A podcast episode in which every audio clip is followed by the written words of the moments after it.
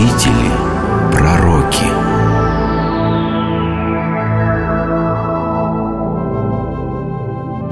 Ефрем Сирин Молитву «Господи и владыка живота моего», которую читают в православных храмах, написал святой Ефрем Сирин, живший в Сирии в IV веке. Святой Ефрем – один из великих учителей церкви, христианский богослов и поэт.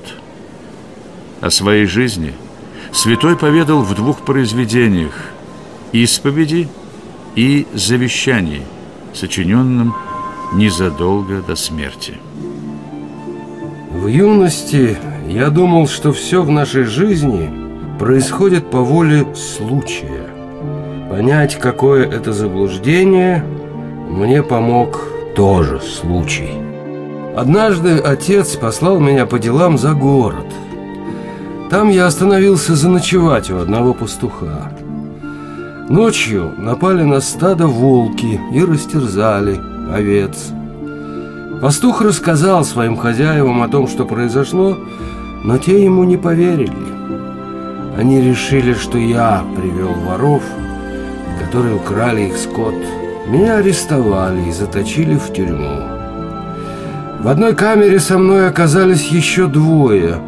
Крестьянин, которого подозревали в убийстве, и мужчина, которому поставили в вину прелюбодеяние. Я не виновен, не виновен я, я никого не убивал. Меня оговорили. Ну чему ты возмущаешься? Я ведь тоже не совершил того греха, за который меня отправили в тюрьму. Вон тот молодой человек тоже говорит, что не крал овец. Э, Все воры твердят о своей невиновности. Но про себя-то я точно знаю, что не убивал. Они говорили о своей невиновности изо дня в день. А ночью мне приснился странный сон. Кто-то сказал мне... Ефрем, подумай хорошенько. Точно ли ты не заслужил наказания? Пусть ты не виновен в краже овец, но не совершал ли ты других поступков, которые остались безнаказанными? Я запомнил услышанное во сне. Проснувшись, стал припоминать, что я делал в жизни не так. И очень многое всплыло в моей памяти. Мне стало стыдно. И я поделился своими воспоминаниями с сокамерниками. Оказывается, и им тоже было что вспомнить и чего устыдиться. То, о чем ты поведал нам, молодой человек, пустяки в сравнении с моими прегрешениями. Однажды я видел тонущего. Он взывал о помощи, а я... а я не помог ему. Так может, ты не умел плавать? И испугался, что он утянет тебя вместе с собой на дно? В том-то и дело, что я хорошо плавал. И мне не стоило труда спасти этого человека. Просто... просто мне было все равно, утонет он или нет. Уже заодно и это я достоин сурового наказания. У тебя все просто. Ты прошел мимо того, кто нуждался в твоей помощи. А вот мой грех сложней и оттого достоин еще большей кары. Я выступил лжесвидетелем против одной вдовы. Ее братья обещали мне хорошо заплатить, если я скажу, что их сестра — прелюбодейка. Я так и сделал. Братья получили большое наследство, а я обещанную долю. Теперь же в прелюбодействе обвинили меня самого. Разве я не заслужил этой кары? Я слушал их рассказы и думал о том, что мы трое оказались в камере не случайно. Вскоре меня оправдали, я вышел на свободу, но преподанный мне урок запомнил на всю жизнь. Ничего в нашей жизни не происходит случайно, а совершается по воле Бога. Нам же в назидание. С этого времени Ефрем совершенно изменился. Вместо темпераментного юноши, часто впадающего в негодование, он стал смиренным монахом-пустынножителем. Отныне он покорно принимал все, что выпадало на его долю. Вскоре произошло событие, которое стало испытанием веры Ефрема в промысел Божий. Был у него тезка, церковный эконом, который сошелся с дочерью богатого человека. Когда стало заметно, что женщина беременна, ее сожитель научил ее, как быть в такой ситуации. Ой, ой, все видят мой живот и спрашивают об отце ребенка. А я... Что я могу им ответить? Что я понесла от Ефрема, церковного эконома. Ой. Перестань реветь. Слезами делу не поможешь. Тут нужно проскинуть мозгами. Знаешь, у епископа есть ученик. И представь себе его тоже. Зовут Ефрем.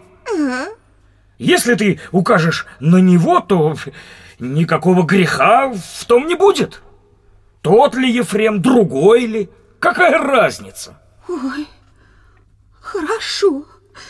Я так и скажу отцу с матерью. Наученная экономом девица поступила так, как ей было велено. Указала своим родителям на монаха Ефрема, как на виновника своего позора. Те обратились с жалобой к епископу. Епископ не поверил этому обвинению и спросил у Ефрема, есть ли его вина в произошедшем. Зная, что все происходит по воле Господа, я признался в грехе, который не совершал. Господь, испытав мою твердость, дал средства, чтобы выйти из этого испытания со славой. Однажды, когда в церкви собралось много народа, я, спросив позволения епископа, поднял над головой младенца и трижды громко спросил у него «Заклинаю тебя именем Господа нашего Иисуса Христа, открой истину, скажи, кто твой отец?» Младенец заговорил. Он сказал, мой отец Ефрем, эконом церковный. После смерти своего наставника, епископа Иакова, Ефрем переселился в город Эдессу. О причине своего переселения он писал. Этот город благословен был живыми устами Спасителя через ученика его, Фаддея. Здесь находился нерукотворный лик Спасителя и святые мощи апостола Фаддея. Чтобы как-то прокормиться на новом месте, он нанялся помощником к банщику. Здесь его ждали новые испытания.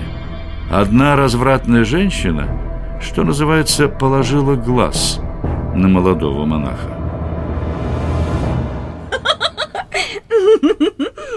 Монашек, что ты не смотришь на меня? Или я тебе не нравлюсь?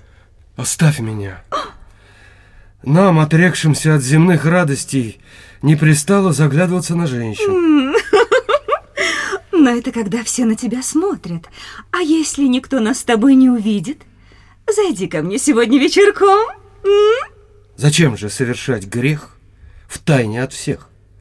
Давай сделаем это у людей на виду. Ты что, с ума сошел? Так нельзя. а?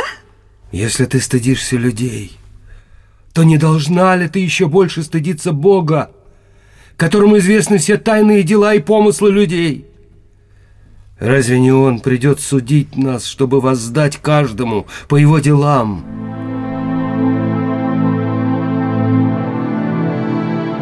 Ты прав, монах. Господи, как же мне стыдно.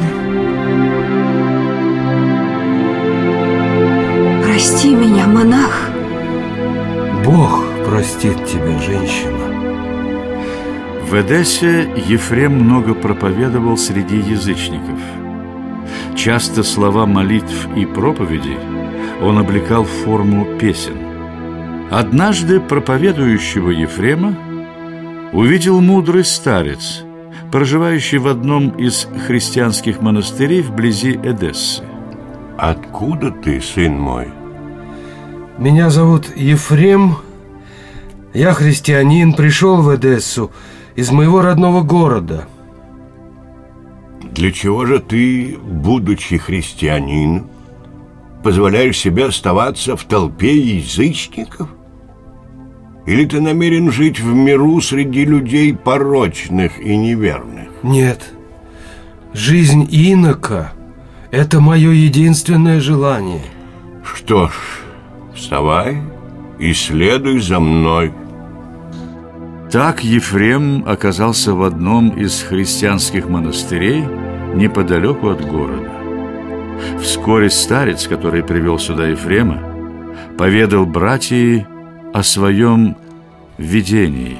Однажды я вышел из своей пещеры и увидел перед собой лики ангелов, блистающих небесным светом. Один из них держал в руках большую книгу или свиток, снаружи и внутри исписанный и, обращаясь к другим, спросил, «Кому, думаете, я отдам эту книгу?» Ангелы называли имена тех или иных монахов, обитающих в этой горе, но тот, кто спрашивал, ответил, «В настоящее время никто столь недостоин этой книги, как Ефрем Сирин». После этого видения все стали именовать Ефрема Сирин –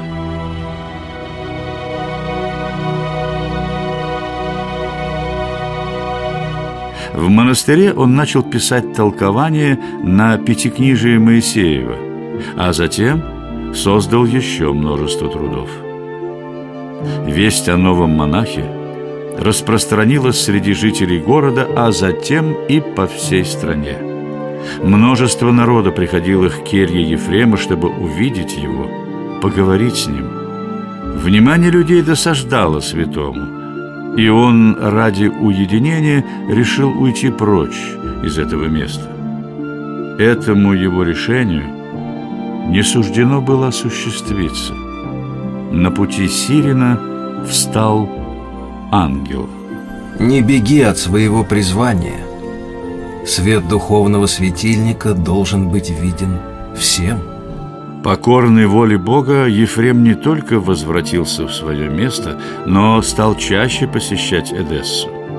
Он стал мудрым наставником монахов и борцом со многими ересями, которые в то время бытовали в Месопотамии. Сирин наставлял людей в вере. Вера рождает добрую мысль, а добрая мысль, как река воды живой – кто приобрел ее, тот наполнится водами ее. Эти слова преподобного Ефрема могут быть приложены к нему самому. В своем завещании, созданном незадолго до кончины, он писал «Когда я умру, все, что хотели положить со мной в могилу, раздайте бедным, нищим и нуждающимся, потому что слышал я слова Господа. Не собирайте себе сокровищ на земле. Зачем же мне нужна собственность после смерти?»